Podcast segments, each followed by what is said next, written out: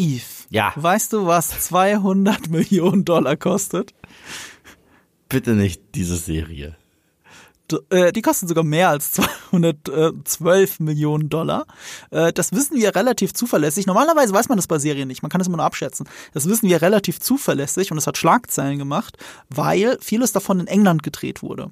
Und wenn du englische Steuervergünstigungen für Filmproduktion mitnehmen willst, musst du offiziell, also einlesbar offiziell, an die britischen Behörden melden, was denn die Kosten dieses Projektes sind. Es kann natürlich sein, ähnlich wie bei der deutschen Filmförderung, dass man das schön hochrechnet, damit man möglichst viel Steuererleichterung abgreifen kann. Aber selbst dann sind 212 Millionen Dollar für sechs Folgen Secret Invasion ziemlich viel. Zu viel. Wir können das, also definitiv zu viel. Wir können das in gewisse Relationen setzen. Du hast gerade so schön gedroppt, dass äh, John Wick 4 100 Millionen gekostet hat. 100 Millionen. Weißt du, äh, wie viel äh, Oppenheimer gekostet hat? Ich glaube auch so 100. Auch um die 100 Millionen. Natürlich ist Marketing nicht mitgerechnet. Oppenheimer 100 Millionen, ja. Natürlich ist Marketing nicht mitgerechnet, ist aber bei Secret Invasion auch, glaube ich, nicht so. Weil die werden nicht das Marketing in London abrechnen. Also, hui, hui, hui, hui, hui. 212 Millionen Dollar ist ziemlich viel Geld und ich möchte behaupten, man sieht's nicht. Nee. Nee, nee, nee, nee. Also jede 24-Staffel sieht aufwendiger aus als das. Ja, also Marvel macht weiter. Stark, qualitativ, hochwertig und fließbandmäßig. Und get excited for next product. Go watch product. Don't ask questions. And then get excited for next product. Aber lass mich mal, ich gebe dir grundsätzlich recht, aber lass mich äh, kurz ähm, den Teufels, das Teufels Advokaten spielen. Äh, wenn ihr die erste Folge gehört habt zu Secret Invasion von uns beiden, zu den ersten beiden Folgen, und wenn nicht, dann solltet ihr das nachholen. Ähm, da haben wir ja schon eher so ein ernüchtertes, aber okayes Fazit gezogen. Du klingst jetzt ein bisschen negativer und ich glaube, ich klinge jetzt ein bisschen positiver als du. Möglich. Ähm, ja, also für mich ist diese Serie unerträglich durchschnittlich. So unerträglich durchschnittlich. Mit ein paar Tropes, die ich nicht mehr sehen kann, weder im MCU noch irgendwo in irgendeinem Franchise, ohne dass ich mir mit dem Hammer auf den Zeh hauen will. Äh, die Prämisse wurde nicht gut genutzt. Überhaupt nicht. Wenn ich überlege, was, was, mit was wir hätten arbeiten können, was wir da auf diesem Schachbrett hatten, was wir letztendlich draus gemacht haben. Nein. Ähm, auf Charakterebene finde ich, das ist eine sehr enttäuschende Serie. Also brutal enttäuschend. Das ist die erste Nick Fury-Serie. Und wie viel mehr lernen wir über Nick Fury? Ich warte. Wie viel mehr lernen, lernen wir über Nick Fury? Mhm. Das ist eine gute Frage. Aber wir lernen zumindest, dass er, dass ihm vier Episoden lang von jeder einzelnen Figur gesagt wird, du bist zu alt und zu kacke und doof. Und ich kann es nicht mehr hören, dass die jetzt alle alt und kacke und doof sind. Ich kann es nicht bei Indie hören, ich kann es nirgendwo mehr hören. Ich sag, Dann, dann lass, dann lass sie noch irgendwie mit ein bisschen die abtreten, anstatt sowas zu machen. Es tut ja weh. Es tut ja weh, das, das zu sehen. Also mir tut's da mehr weh, weil die ganze Serie drauf rumreitet, dass Nick Fury an allem Schlechten auf der Welt gerade schuld ist. Ja, und nicht nur das.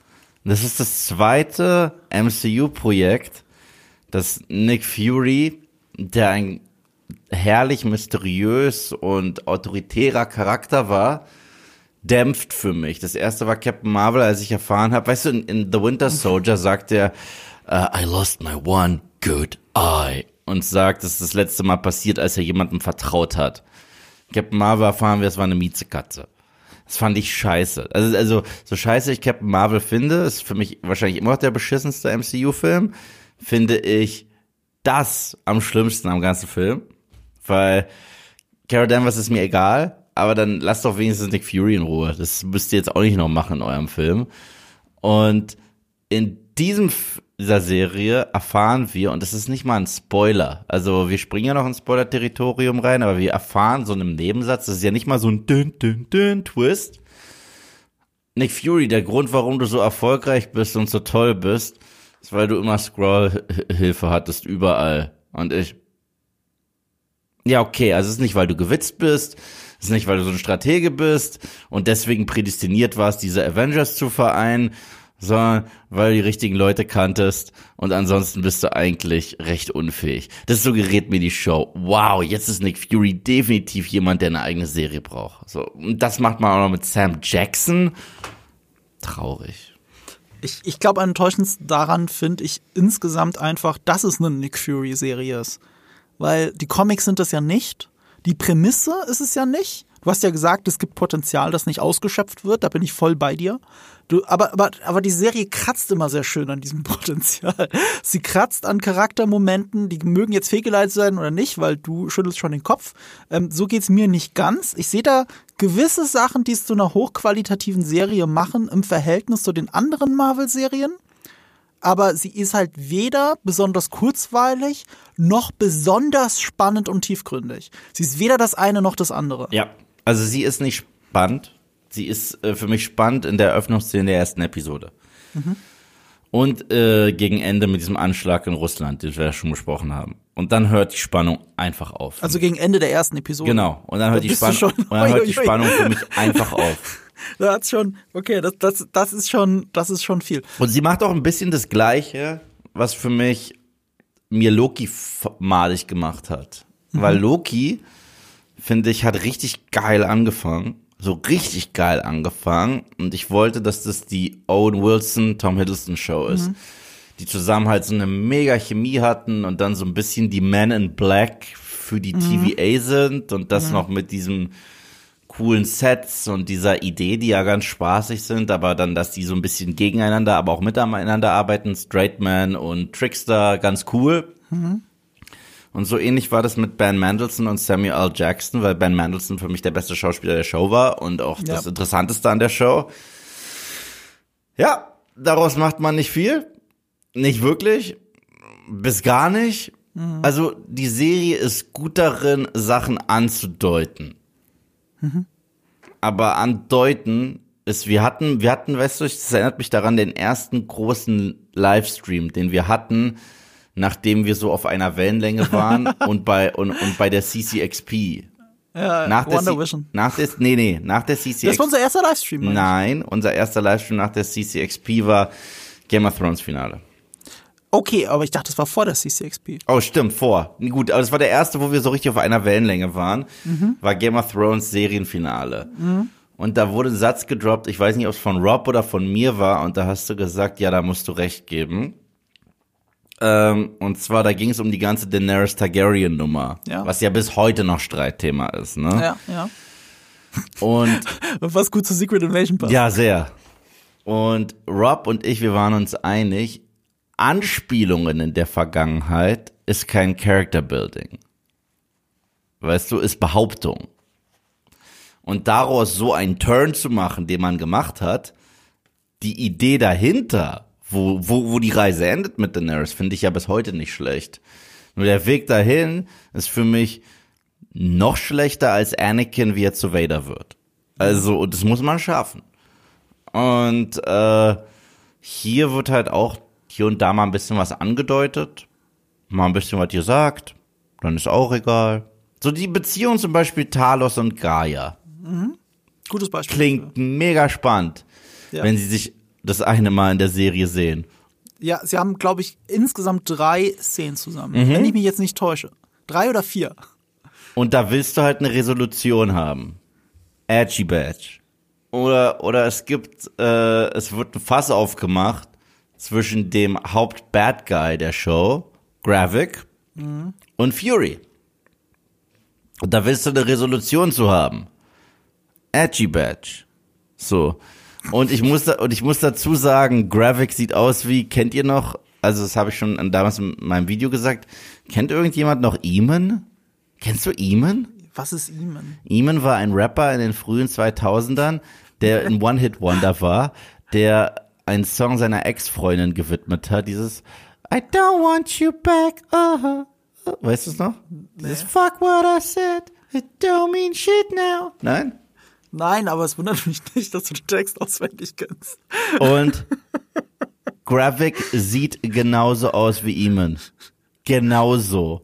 Ich habe darauf gewartet, Okay. dass es. Bitte, die Zeit haben wir jetzt. Google mal Eamon. E-A-M-O-N. E-A-M-O-N. Ja, ich sehe auf den ersten Blick Ähnlichkeit. Aber, äh, äh, also, verwandt vielleicht. Das ist. Das Auf manchen Bildern schon sehr ähnlich, das gebe ich zu, aber, aber jetzt, ja, okay, okay, ja, wenn er so eine Mütze aufhat und komisch grinst, sieht das wirklich Genau. genauso aus. Aber auf allen anderen Bildern nicht. Und Gravik ist halt auch ein Musterbeispiel von modernem Disney-Schurken. Was Mhm. ich damit meine ist, eigentlich ist er ja nur unschuldig und wir müssen eigentlich Mitleid mit ihm haben. Dann wollen sie mir aber sagen, er ist super, methodisch und cleverer als jeder andere, Ja. bis auf, wenn es drauf ankommt im Finale.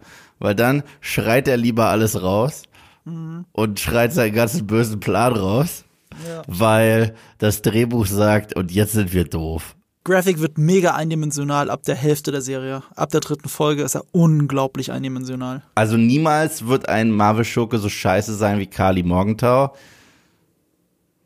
Äh, aus Wer Falcon- war das nochmal? Siehst du? Siehst du?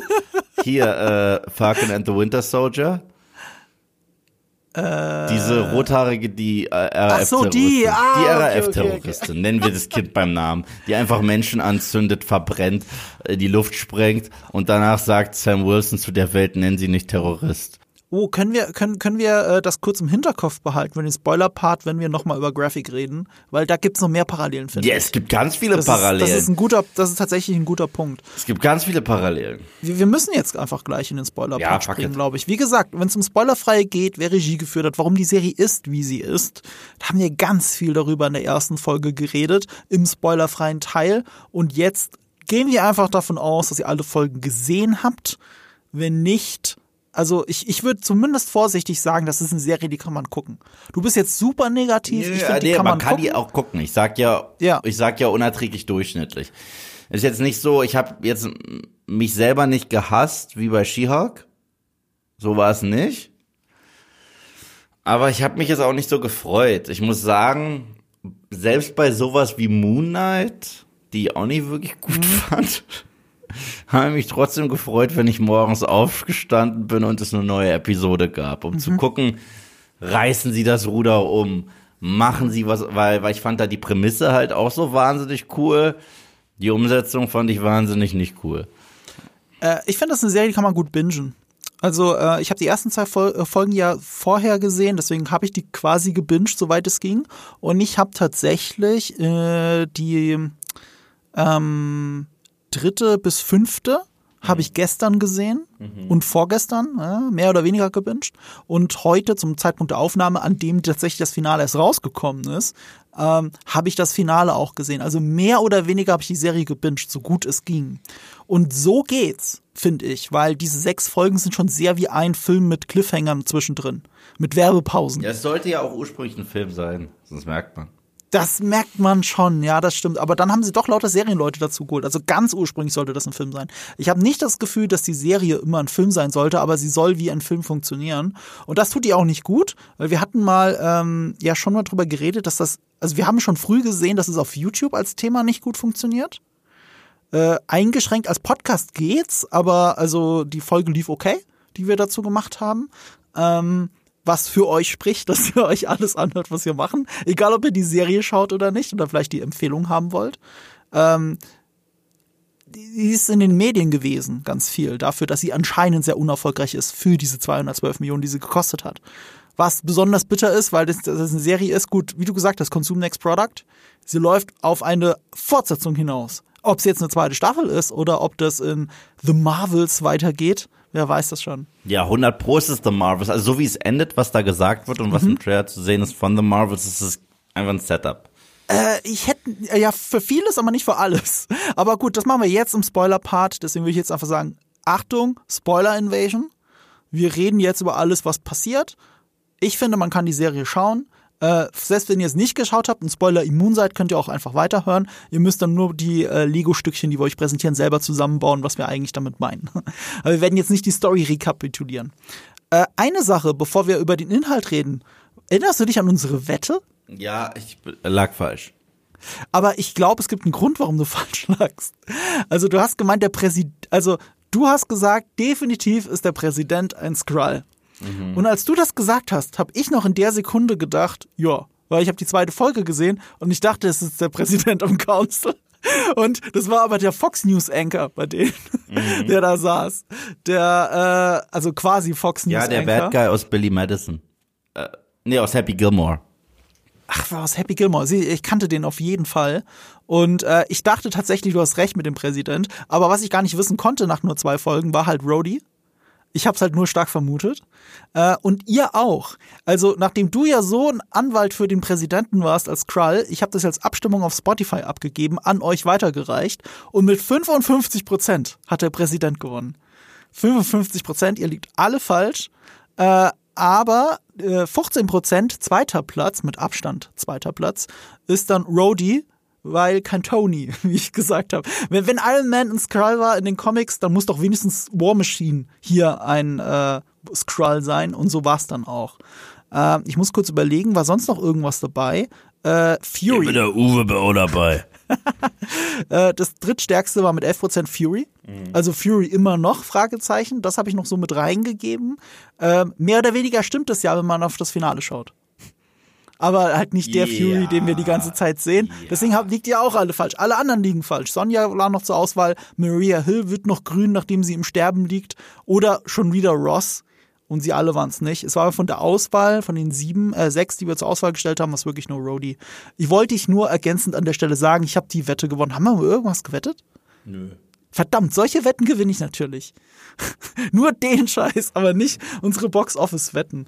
Naja. Ich will immer noch meinen Burger. Ja, das kriegst du ja auch.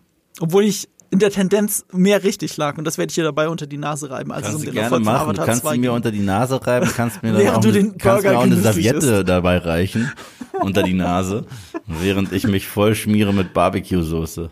Ja, ja, ja. Du und äh, Sebastian ja. übrigens. Ja, beide, ja. Ah. Vielleicht gibt's ja noch einen Re-Release, der mich rettet aus der Scheiße. Ja, ja, Eigentlich könnte ich das dann, jetzt rauszögern. Dann musst du sie davor einlösen. Okay. Ähm, also ich habe ja schon gesagt, Nick Fury ist an allem schuld. Das ist etwas, was mich so als Trope ein bisschen genervt hat, weil es in jeder Folge erwähnt wird. Also wirklich in allen sechs Folgen gibt es immer den einen Dialog oder zwei oder drei, die Nick Fury nochmal bestätigen, wärst du nicht weggegangen, hättest du nicht das gemacht, dann wäre das alles nicht passiert und die Welt steht kurz vom Dritten Weltkrieg, weil Nick Fury nicht da war. Ja, weil, er, weil, er, weil er seine Arbeit gemacht hat, muss man ja dazu sagen. Ja, er wird jetzt er alle arbeitet doch immer noch für die Regierung. Die tun alle so, als wäre er kacken gewesen. Dabei hat er doch irgendwie sein super Secret Agent Space Station Ding da oben. Ja, und ist das nicht für die Regierung? Ich, ich bin verwirrt.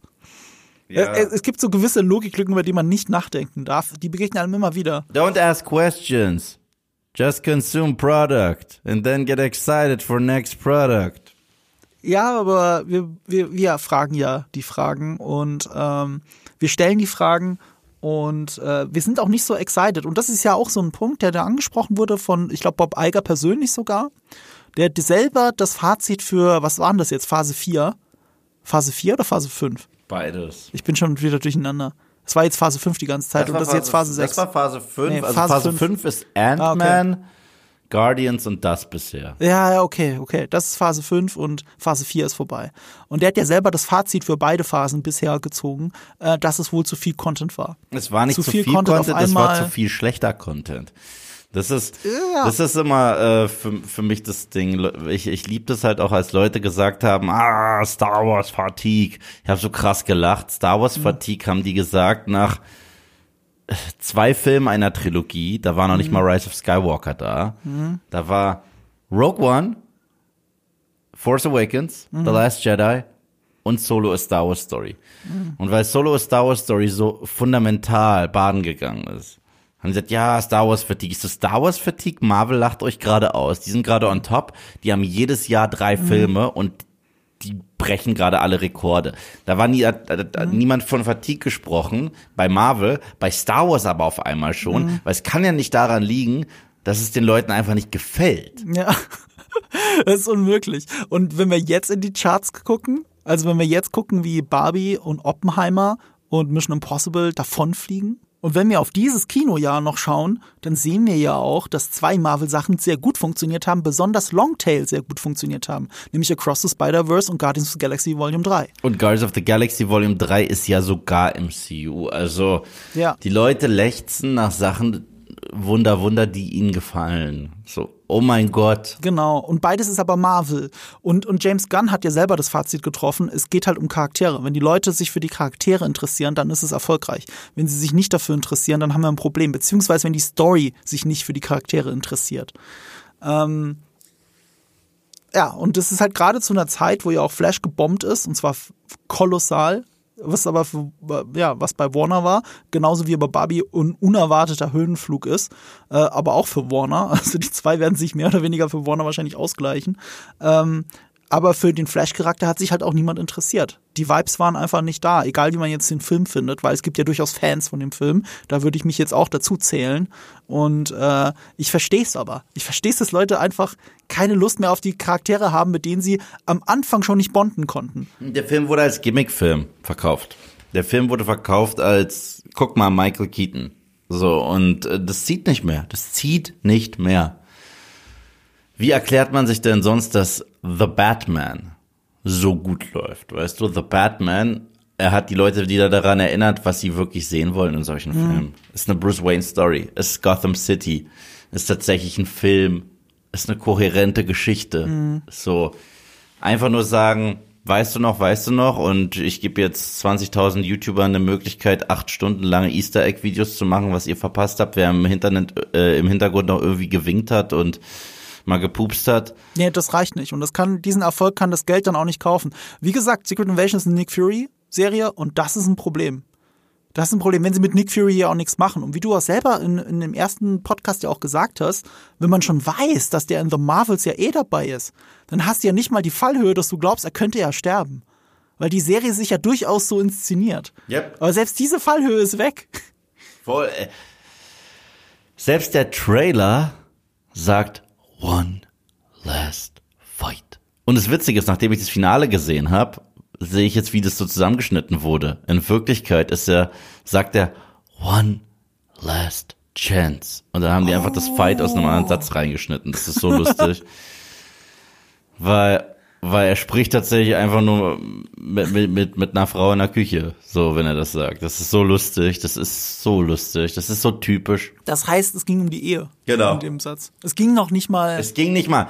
Und, und, und du siehst es im Trailer, wie er da aus diesem Mausoleum rauskommt und sich da seinen Ledermantel richtet und es sagt und du denkst, das ist der Logan-Moment für Nick Fury. Dass er den zeigt der Welt, er ist noch nicht eingerostet, dass er den Top Gun Maverick Moment hat. Maybe so, sir, but not today. So, aber nope. Nope.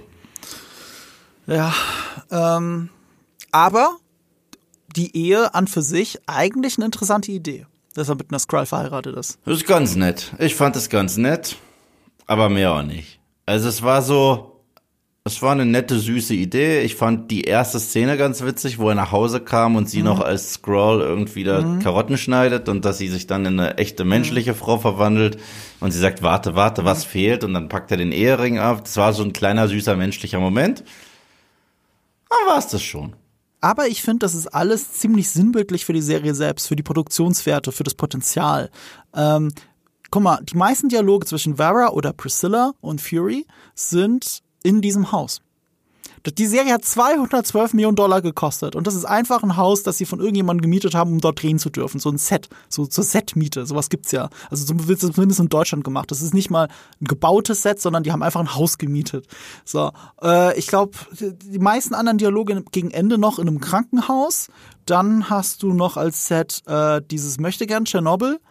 Ähm, und viel mehr ist es dann auch nicht. Ein paar Hideouts.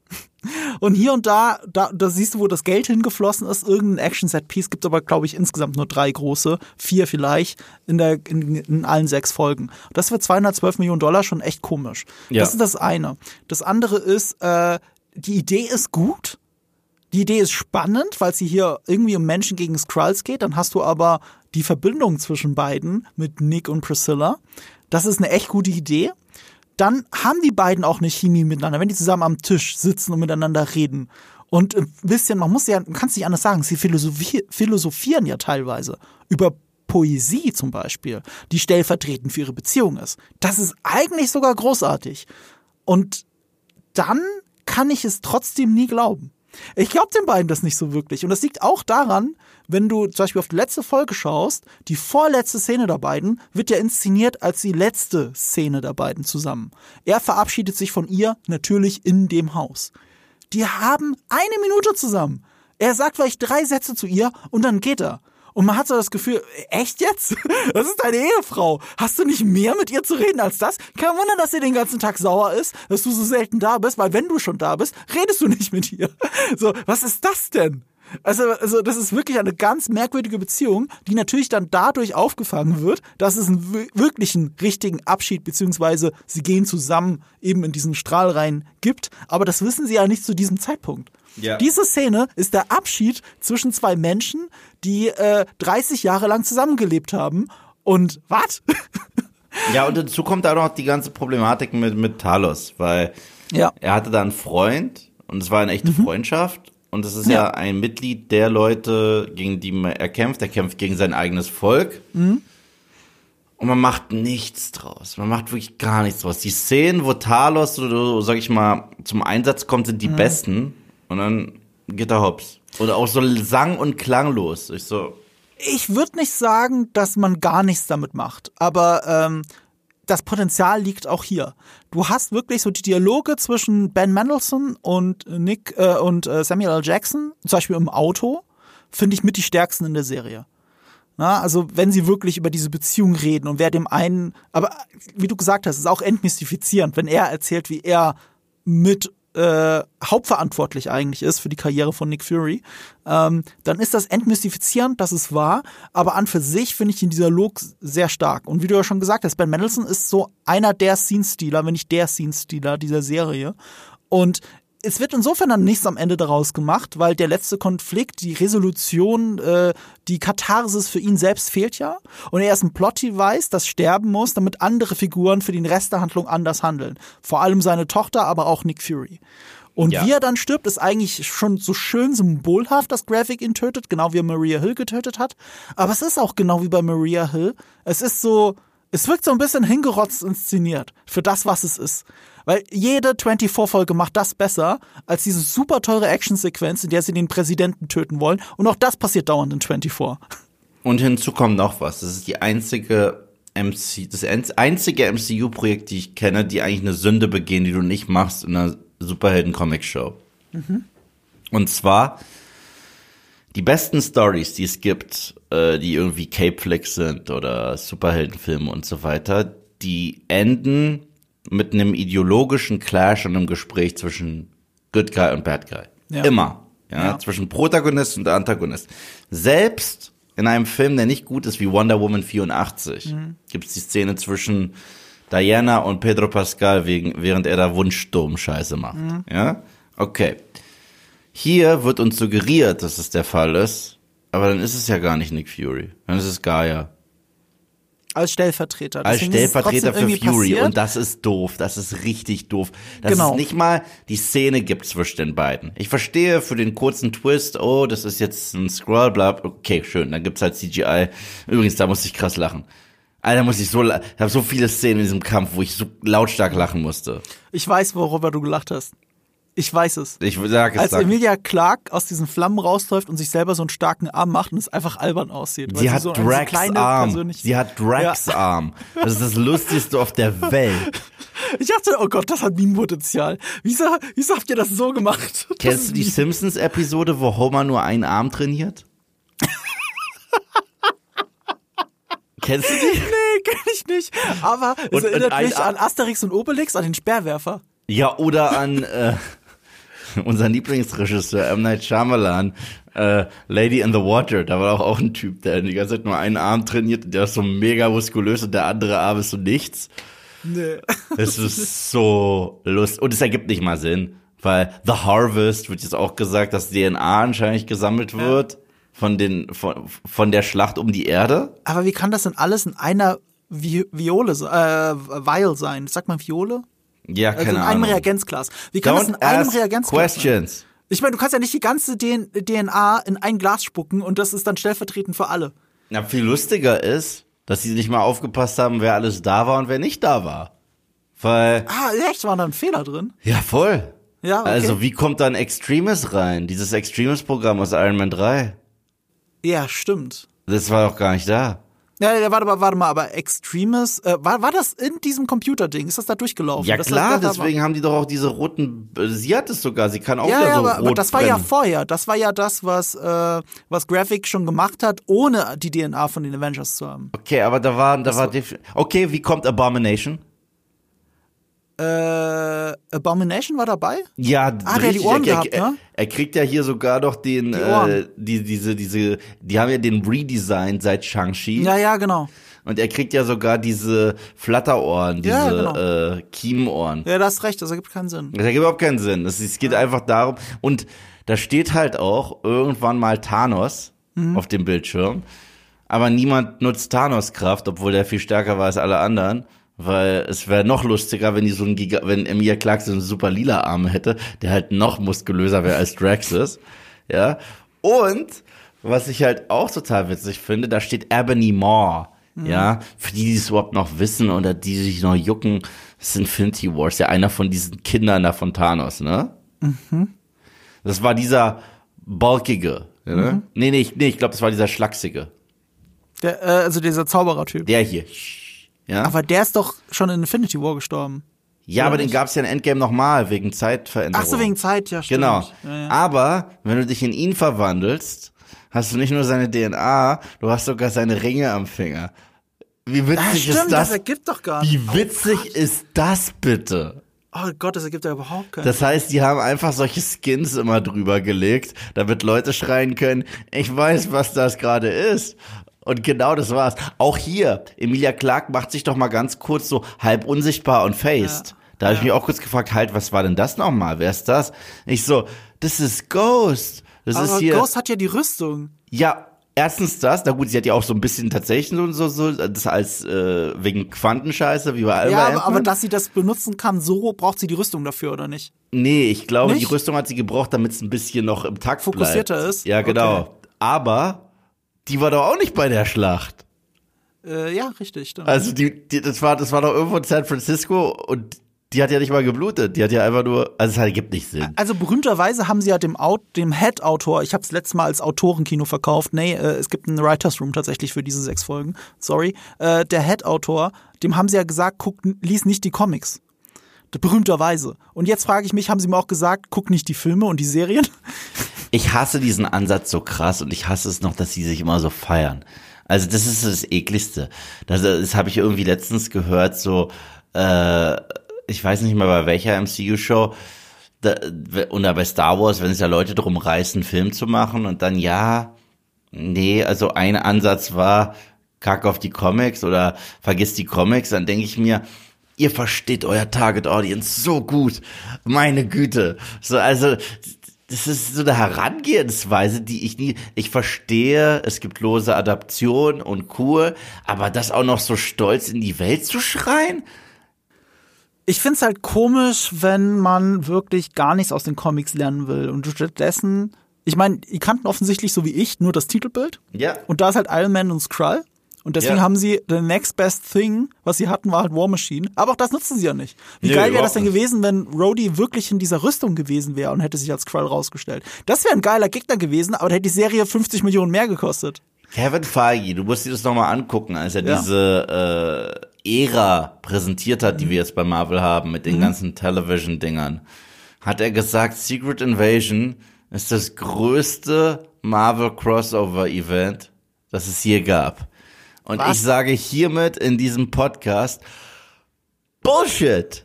Also fettester Bullshit ever. Da, da, da, ist, da ist einmal der Hobbit zu sehen und einmal Don Cheadle. Und das ist es.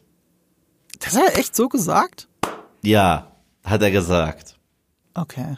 Und sorry, ich dachte mir auch da war schon wie noch größer als Endgame, wo einfach jeder Charakter, der auf den jede Kamera gerichtet wurde, äh, zu sehen Gut, ist. Wenn du diesen letzten Endkampf nimmst, dann ist ja sehr viel mehr drin, als in der Schlacht von Endgame drin war. Ja, genau. Wie du gerade festgestellt hast. Und, und weißt du, jetzt, jetzt haben wir nicht Mhm. nur ein OP-Charakter namens Captain Marvel, die diese Show auch nochmal wirklich probiert zu pushen, so nach dem Motto, na, mögt ihr sie nicht jetzt eventuell doch, weil sie ist so toll und sie ist die DNA, die ihr unbedingt haben wollt.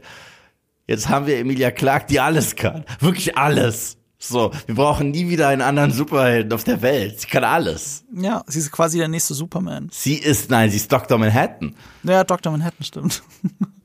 Das, das ist wirklich, dachte ich mir, oh, da habt ihr euch aber dramaturgisch echt so in ein Loch begeben, äh, so eine Sackgasse manövriert. Wie wollt ihr denn da wieder raus? Also es kann sein, das ist mein erster Gedanke, okay, sie werden in irgendeinem anderen Film feststellen, dass das voll die Nachteile hat für sie. Ja, genau. Dass sie, äh, da kriegt man Durchfall äh, von oder Kräfte, so. Ja, so, ja, so nach dem Motto halt, ne, dass die Kräfte schwer zu kontrollieren sind, dass sie nicht so stark sind wie die einzelnen echten Kräfte und so weiter. Aber das war schon sehr plot-convenient, weißt du, da so ein bisschen Strahlen drauf, dann hat, hat man die Fähigkeiten, die man eigentlich auch nicht haben dürfte, weil auch bei Captain Marvel, das ist ja keine DNA-Frage, dass sie ist, wie sie ist. Sie ist ja diese, diesem Generator, dieser, dieser, dieser Maschine ausgesetzt gewesen und dieser Explosion. Das ist ja der Grund. Der, der Grund ist nicht ihre DNA. Don't ask questions. Just consume product. And then get excited for next product. Und und dann hast du ja noch so eine Hierarchie bei den Helden. Ich meine, was hast du denn von, von einem Drax, der äh, sehr stark ist, ja, aber der Hulk ist sehr stärker. Ja, wozu je seinen Arm benutzen, wenn du den Arm hast vom Hulk Ja. und von Thanos? Ja, Wozu brauchst du jemals Drax Arm?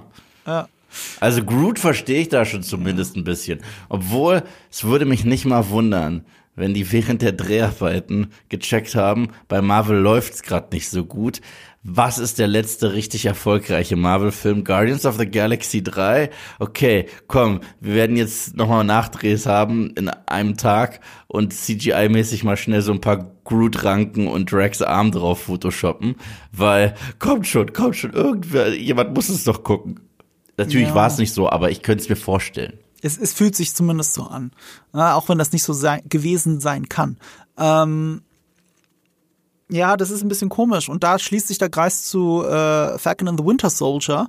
Du hast auf einmal einen Antagonist, also oder hier auch die Protagonisten, nicht nur den Antagonisten, die in den Fähigkeiten so so out of the box äh, besser sind als das, was sie eigentlich nachahmen. Also zum Beispiel, du hast ja Kelly erwähnt. Äh, die ist ja eigentlich Captain America, das Super Serum so äh, Ding, aber Kali ohne die Muskeln. Kali. Kali, Kali, Entschuldigung. Sie, ich kann mir ihren Namen nicht merken. Äh, äh, sie hat ja nicht diese Muskeln, aber diese Kraft. Yeah. So und äh, Was gar keinen Sinn ergibt, weil What If ist doch Kanon, ne? Yeah, Soll ja das ist eine Kanon gute sein. Frage. Das weiß ich nicht. Soll- ist das na Kanon? gut, selbst- Durch selbst das in- Multiverse ist es Kanon irgendwie. Selbst ja. in Doctor Strange 2 kam ja hier Ja, okay. äh, Haley Atwells Charakter vor aus äh, What If. so gesehen ist es. Ich meine, Multiverse ist alles Kanon. Ja, okay. Irgendwie. Aber als Haley Atwells Charakter, hier Carter, ja, ja, das Serum bekommen hat, Ja. hat sie extreme Muskeln bekommen. ja. Ja. Als Steve Rogers das bekommen hat, er extreme Muskeln bekommen. Als diese RAF-Truppe sich das gespritzt haben, sahen die genauso aus wie immer. Oh, aber sie sind stark, weil, Als Plot so möchte. weil, weil. Deswegen. Sie hatten, sie hatten ja sogar eine Begründung genannt, aber die ist ja nur vorgeschoben. Sie haben einfach nicht genug muskulöse RAF-Terroristen dafür gefunden. Ja. Ähm, okay, na gut. Äh, aber das wirkt halt so, so, also das ist das, das, ist die Fatigue, die die Leute haben mit dem MCU. Ne? Wenn, wenn du, du hast filmeweise, baust du drauf auf, wer ist eigentlich Captain America und demontierst das dann mit Endgame. Und zwar so, dass es hängen bleibt. Oder auch mit Iron Man. Das machst du da alles. Und dann hast du eine Serie, die so reingeschoben ist, die ähm, optional ist. Die fühlt sich Ja. halt immer noch optional an, die auch bei weitem nicht von allen Leuten gesehen werden wird. Aber theoretisch hat sie ein paar der mächtigsten, und damit meine ich jetzt auch andere Serien, nicht nur diese, äh, ein paar der mächtigsten Bösewichte oder Protagonisten der Gesamt, des gesamten MCUs. Weil es gibt so gefühlt keine dramaturgische Fallhöhe mehr für diese Serie. Nee. Und ist halt auch das Ding. Es, es juckt niemanden mehr, ob jetzt noch irgendjemand noch krasser ist als Thanos. Weißt du so, das, das, das ist mittlerweile, es kommt mir vor, wie das Kind, das in der Badewanne ist und zwei Actionfiguren hat und die gegeneinander haut. und dann noch eine größere Actionfigur nimmt und mhm. sagt, das war der Bad Guy letztes Mal in der Pfanne. Jetzt gibt's noch, ein, das interessiert niemanden.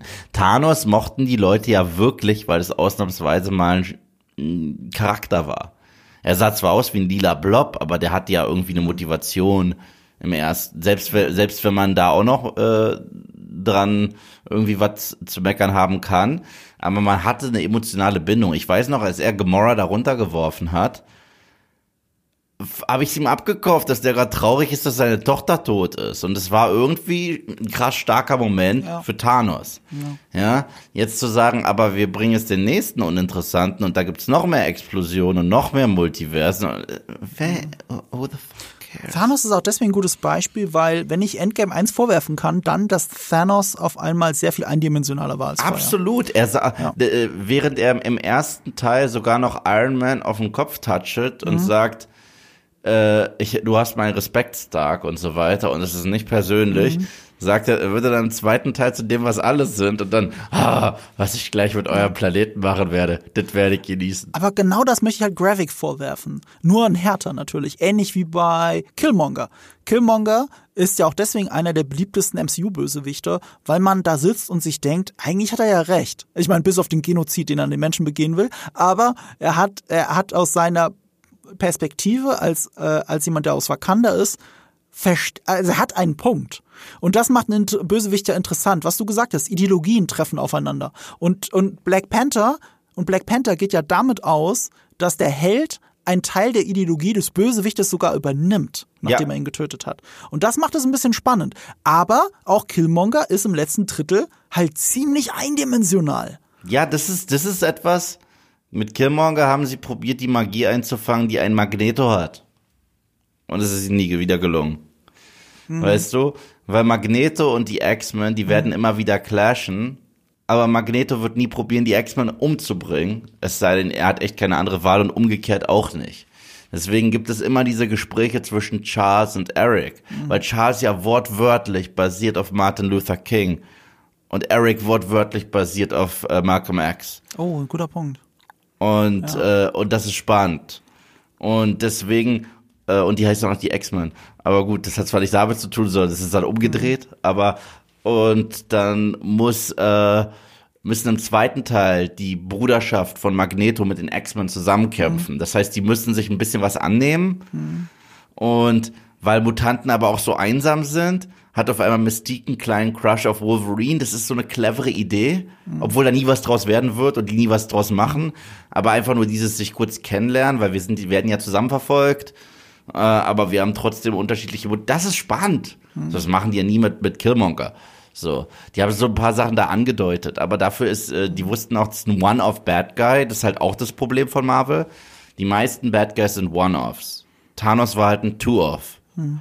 Der beste, den sie hatten, war Loki, weil sie den halt wirklich über Filme hinweg mhm. benutzt haben. So von im Schatten stehen von Thor zu, okay, ich mache New York kaputt in, in, in Avengers, zu, okay, es gibt Annäherungen in Tor äh, 3, zu, ich sterbe fast den Heldentod. Und dann sagen sie, boah, jetzt haben wir ja echt den guten Loki. Aber wir haben ja jetzt noch den Bad Guy Loki aus 2012. Fuck it, wir zeigen ihm Wiederholungen aus dem MCU und er ist wieder der Good Guy Loki in seiner eigenen Serie. Das ist so inkonsistent. Da war Guardians 3 konsistenter, weil die Gamora, die wir da hatten, die hätten das gleiche machen können wie mit Loki. Mhm. Haben sich dagegen entschieden. Ist eine andere Gamora. Ist wirklich eine andere Gamora. Ja, und ein starkes Ende, weil es halt auf Trennung hinausläuft und nicht auf Zusammenfinden, nur weil man sich mal geliebt hat, so nach dem Ja, Motto. und sie haben sich halt nicht geliebt. Ja. Die haben sich nicht Die geliebt. haben sich eben nie geliebt. Die genau. haben sich nicht geliebt. Das ist ja. es ja gerade. Und auch, äh, ich meine, auch die Guardians-Filme erzählen ja an diesen drei, über diese drei Filme hinweg ja auch Redemptions für die Bösewichte, wie zum Beispiel Nebula. Ja, Nebula. Nebula war ein Bösewicht. All die Figuren haben sich am Anfang gehasst der Geschichte. Die haben sich ja gegenseitig gejagt oder behindert darin, den, äh, den, den, den, den, weiß schon, den Stone in die Finger zu kriegen. Ja, Nebula war eindimensional im ersten Film, mhm. total. Und im zweiten wurde sie wirklich wichtig. Mhm. Äh, Mantis ist ein Überbleibsel vom Bad Guy des zweiten mhm. Films. Auch das übrigens, auch wieder einer der vielen Logikfehler. Woher weiß denn äh, äh, Gaia, wie Mentes Fähigkeiten funktionieren. Woher weißt du das denn? Die war doch nie dabei. So, also gibt es das irgendwo nachzulesen auf Wikipedia? questions. Ich fand's viel lustiger, als sie da bei Nicholas J. Furys Grabstein widerstanden und Olivia Colman ihn einfach fragt, aber warum holst du denn nicht deine anderen Freunde? Ja, ist persönlich. Ja, das ist die dürfste Begründung aller Zeiten. Und es ist so persönlich, dass er sich Graphic nicht mal persönlich stellt. Ich habe dürfste gesagt und das Wort gibt's nicht. Ist das nicht Ha? ironisch, wenn ich sage, etwas ist dumm und ich benutze ein Wort, das es gar nicht gibt? Was hast du benutzt? Dürfste, habe ich gesagt, so. die dürfste. Nee, aber weißt du, er sagt, es ist persönlich, ich muss es allein machen. Und dann stellt er sich Graphic aber nicht mal persönlich, sondern schickt Emilia Clarke hin. Ja, Mit ja, den Fähigkeiten von allen Avengers. Das ist der wahre Grund. Er sagt, er holt jetzt nicht alle Avengers, weil er hat ja alle Avengers in der Flasche. So. Aber dass es auch so funktioniert, ist schon sehr plot-convenient und fühlt sich halt irgendwie komisch an. Ähm, aber wenn, wenn wir über zwei Figuren jetzt eh schon geredet haben, ich finde, es gibt noch einen anderen Scene-Stealer außer Ben Mendelsohn, das ist Olivia Colman als Sonja. Ich finde die halt, äh, du, du, du schüttelst ein bisschen mit dem Kopf, aber ich, ich finde, sie hat jede Szene aufgewertet. Auch wenn es schon krass überspitzt war, wie lustig sie alles kommentiert, was passiert. Ähm, und man hat auch manchmal Schwierigkeiten, ihr diese Kompetenz, die sie vorspielt, auch zu 100% abzukaufen.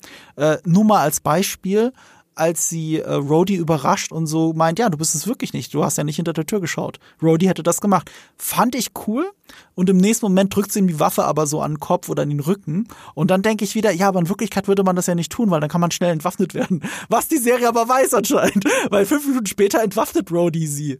Also sie macht selber so doofe Fehler, die sie dann ähm, äh, ja, ihr diese Autorität nehmen, die sie gerade noch behauptet hat. Aber trotzdem ist Olivia Colman natürlich der absolute Scene-Stealer neben Ben Mendelsohn in dieser Serie. Also ihre beste Szene für mich war die Foltersequenz Die war auch mit gut, dem ja? Scroll. Die war gut, weil sie Ja. hat sowas passiv-aggressives und freundliches dabei und es rockt sie. Mhm. Was ich wieder doof finde, ist das Ende, wo sie und Gaia miteinander sprechen und beide sagen, haha, was waren Fury und Talos eigentlich für Blödmänner? Wir machen es besser. Da dachte ich mir auch, wozu muss sowas sein? Und abgesehen davon, als ob Gaia das zulassen würde, dass sie so jetzt so über ihren Vater spricht. So, das ist wieder so ein Moment, wo ich einmal mit den Augen rolle und mir denke, warum? Ihr könnt es nicht lassen. Ihr könnt es nicht lassen. Es war halt, äh, mich hat an der Szene eher geärgert, dass es wieder so der typische MCU-Teaser für später ist. Genau das, was du Ja, gesagt das hast. sowieso. Aber es war auch dieses, ja komm, wir kacken auf die Etablierten und wir sind die Neuen und wir machen es eh 10.000 Mal besser. Und Talos und Fury glauben an sowas wie Freundschaft. Ich so, Ich finde, die haben sich auch mit der Szene jetzt aber ein bisschen ins Abseits manövriert, weil äh, die Serie hat so viel gekostet und hat auf so wenig Se- Interesse ist diese Serie gestoßen. Man kann ja die Zuschauerzahlen nur schätzen dann bei Disney Plus für so eine Serie. Ähm, aber äh, über Social Media Auswertung ist man schon drauf gekommen, dass sie sehr schlecht läuft. Es, es lief nur äh, Miss Marvel schlechter. Aber Miss Marvel war nicht so ein High-Value-Product für, für Marvel selbst. Die haben da nicht so viel Kohle reingesteckt. nein, in und die haben da keinen Sam Jackson. Ja. Und Ben Stimmt. Mandelson. Ja, das stimmt So, auch. es ist ja schon allein vom Cast her ist es ja schon eine ganz andere Nummer. Und im Ergebnis Aber war Miss Marvel auch die Filme- viel charmantere Serie. Das kommt noch Und dazu. beide Filme bauen The Marvels auf. Stimmt, beide bauen das aber auf. Aber da frage ich mich schon, also diese ganze Skrull-Geschichte, ich kann mir nicht vorstellen, dass es, also ich kann mir vorstellen, dass hier alles, was mit Nick Fury zu tun hat, in The Marvels eine Rolle spielt. Ich kann mir aber nicht vorstellen, dass die Skrulls, das Gaia, das Sonja wirklich eine Rolle spielen in The Marvels, selbst wenn sie ein Cameo haben sollten. Nee, nee, nee, nee, kann nee. das Aber es, aber, aber es wird ja darum gehen, die gehen ja ins All, weil anscheinend sind ja jetzt die Kree offen für Ja. Diplomatie. Aber da gibt's ja Female Ronan quasi als Bad Guy. Und die sagt dann nee. Und die hat einen Hammer. Und Ach die so. siehst du schon im Trailer. Okay. Und dann geht's einfach weiter. Und dann verhaut man die. Dann wird, werden die verhext, hext, wie bei Bibi Blocksberg. Dann können die drei, die drei Miss Marvel, also hier, Monica Rambeau, ist sie das? Oder? Ja, Monica Rambeau, Carol Danvers und Kamala Khan, die, die müssen halt Plätze tauschen, wenn die schießen. Und das ist halt Freaky Friday und total witzig. Es gibt definitiv dann am Ende eine Actionsequenz, in der sie den Feind besiegen, indem die drei zusammenarbeiten und die ganze Zeit ihre Fähigkeiten und Plätze tauschen. Wer hätte das gedacht? In einem One-Shot. Ja, und dann sagen sie sogar, beenden sie den Satz des anderen, weil der Catchphrase higher, further, faster ja nicht schon cringe genug war Oh. in Captain Marvel, wird es ja diesmal sogar im zweiten Trailer gesagt. Da sagt die eine higher, dann Ja. sagt die andere further, sagt die dritte faster und ich denk mir, boah, Genius! Ja, Weil, weil, das weil wird stehst du, es sind drei Personen und drei Wörter. Ich weiß nicht, ob ihr das da draußen verstanden habt. als, als ob sie das vorbereitet hätten. Perfekt. Wahnsinn. Aber was ich halt glaube, ist, dass Secret Invasion nicht The Marvels, also nicht mit Sonja und Gaia vorbereitet. Das heißt, also das ist ja wirklich ein Ende für eine zweite Staffel. Ich kann mir nicht vorstellen, dass nach diesem Misserfolg es eine zweite Staffel Secret Invasion geben wird. Ich kann mir auch nicht vorstellen, weißt du, was noch für eine Serie angekündigt wurde? The, The Ten Rings mit der Schwester von Shang-Chi. Das haben wir schon alle vergessen. Das war eine Stimmt. Post, war eine Post-Credit-Scene, dass sie jetzt Ja. Königin der Unterwelt ist und alle äh, und so eine ganze Organisation, als ob das je noch mal eine Rolle spielt. Vielleicht läuft sie mal durchs Bild und sagt, hallo, bin auch da. So. Man hört ja auch nichts mehr von Eternals 2. Natürlich nicht. Das auch witzig ist, weil guckt nicht ein gigantischer Eternal gerade eigentlich in Richtung Himmel raus und den hat niemand bemerkt? Ist der nicht irgendwie so groß wie Godzilla? Don't ask questions. Aber, aber es kommt doch in der Zeitung vor. Ja. Easter Egg. Stimmt. Ja, mehr, mehr Rolle spielt es nicht. Aber es ging ja nur um die Vernichtung der Welt. Ähm, ja, äh, ich weiß nicht, was ich sonst noch dazu sagen soll. Es ist halt doof, dass es wieder so ein offenes Ende, was wahrscheinlich nie wieder aufgegriffen wird. Ähnlich wie in Eternals auch die Post-Credit-Scene von äh, Jon Snow, wollte ich gerade sagen, Kit Harrington. Also haben wir mit Emilia Clarke schon die zweite Person aus ähm, Game of Thrones, die leider so ein bisschen verbrannt wird. Wenn ich der, wenn ich der Serie eins lassen muss, was mir wirklich gefällt und was ich wahrscheinlich für ewig konsumieren kann, sind alle Partnerinterviews von Ben Mendelsohn und Emilia Clarke. Ja, Das die sind süß zusammen. Die sind echt süß Okay. zusammen. Auch, dass er so ein Game of Thrones Fan ist. Ja. Ich mag ja eh Emilia Clarke total gern. Die ist ja so ein Sonnenschein. Mhm. Und alle ihre Interviews sind einfach süß und charismatisch ohne Ende. Ich glaube, mein Lieblingsinterview mit ihr aller Zeiten ist, wo sie Matt LeBlanc sieht aus Friends. Äh, warte, warte, warte, warte, warte, warte, warte. Das habe ich doch gesehen, oder? In dieser britischen Talkshow. Wie heißt dieser Typ? Äh, äh, ja, ja, ja, ja, ja, ja, das habe ich gesehen. Und zwar äh, der, der alles da, der all diese geilen Star-Interviews macht. Genau. Und ich komme jetzt gerade nicht drauf. Und äh, sie, sie fragt ihn, ob er sie fragen kann, how you doing? Ja, stimmt. Das ist total süß. Hast du äh, gesehen, wie Emilia Clarke Ben Mendelssohn erklärt hat im Interview, warum sie als Daenerys Targaryen so sitzt, wie sie da immer sitzt? Ich meine, Also die Frage war, die Frage war, was ist so schauspielerisch so ein großer Unterschied zwischen Daenerys Targaryen spielen und Gaia? Und dann hat sie so halt scherzhaft darauf geantwortet, das Sitzen, weil als sie Game of Thrones angefangen hat, hat sie so gesessen, wie ihre Mama immer gesagt hat, sitz aufrecht, Kind. So nach dem Motto, ne? Und wenn man drauf achtet, Daenerys Targaryen sitzt immer besonders steif in ihrer Rolle. ja, das ist immer so. So. Und ja, das, genau. das gibt ihr aber so eine Anmut als die nächste Königin. Ich finde das eine geniale Körpersprache. Na klar. Und äh, aber Emilia Clarke hat gesagt, sie, sie hat ja nicht damit gerechnet, dass sie jetzt noch jahrelang das genauso spielen wird. Und, und es war mega anstrengend und ätzend, dass sie in jeder Szene immer so super aufrecht sitzt. Und deswegen sei ihre Gaia besonders laid back, wenn man mal drauf achtet. Die ist wirklich besonders, die, mit dem, so wie ich auch gerne sitze, mit dem Arsch wirklich an der Kante des Stuhls und so nach hinten und den Arm so rum. Wirklich das komplette Gegenteil davon. Und Ben Mendelssohn kann nicht mehr. Der lacht sich den Arsch ab, als er das hört. Und das ist so charmant. Ja, ich muss leider sagen, Emilia Clarke ist erneut voll verschenkt hier. Ja. Voll verschenkt. Schon. Ich meine, ich find's so schade, weil ich äh, es gab ja mal viele, die irgendwie gemeckert haben über äh, sie als Daenerys. Ich gehörte nie dazu. Ich fand die ganz klasse als Daenerys.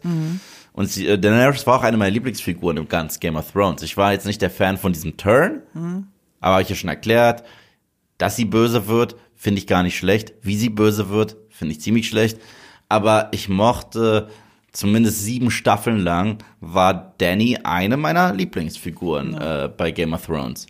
Und da hat man auch gesehen, wie wandelbar sie ist, so von verwundbar zu dominant.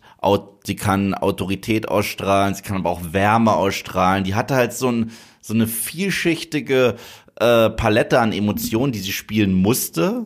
Auch von niedlich und interessiert bis strafend und also es war halt alles mit drin und mystisch, weil sie ja halt auch Drachenmama ist und so. Da war halt alles mit drin. Und hier hast du halt, sie hat mich ein bisschen erinnert an ihren Versuch Sarah Connor in Mich Terminator Gen. Gerade in der letzten Episode, wo sie da Ja. mit der Pumpgun steht. Ja. Nee. Ja, das war sehr nah an ihrer Sarah Connor, nur ohne diesen amerikanischen Akzent, den sie da hatte äh, in äh, Terminator.